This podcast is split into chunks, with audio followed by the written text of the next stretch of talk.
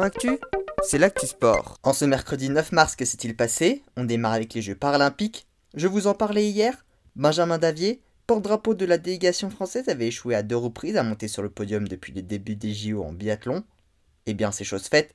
Il a aujourd'hui décroché l'or sur le sprint en ski de fond. On passe au football. Début des huitièmes de finale retour de la Ligue des Champions. Accroché un partout à l'aller, le Bayern de Munich a dominé le Red Bull Salzbourg et s'est imposé 7 buts à 1. Dans l'autre rencontre, Liverpool a été battu 1 à 0 à domicile par l'Inter Milan, mais leur victoire 2 buts à 0 à l'aller leur permet de se qualifier.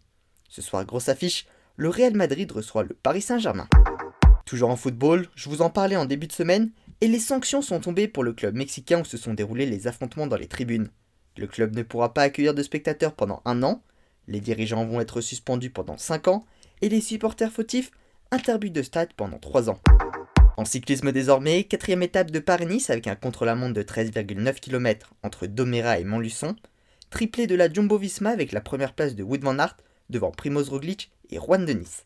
Au général, Christophe Laporte a perdu son maillot de leader au profit de son coéquipier Wood van Aert et est désormais troisième. Les Jumbo-Visma occupent l'entièreté du podium puisque Primoz Roglic est second.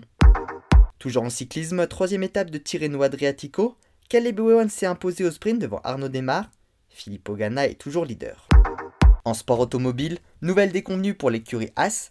Quelques jours après avoir annoncé l'arrêt du contrat avec leur sponsor titre Uralkali, l'écurie ne pourra pas disputer les essais de pré-saison demain à Singapour en raison d'un retard dans le transport du matériel.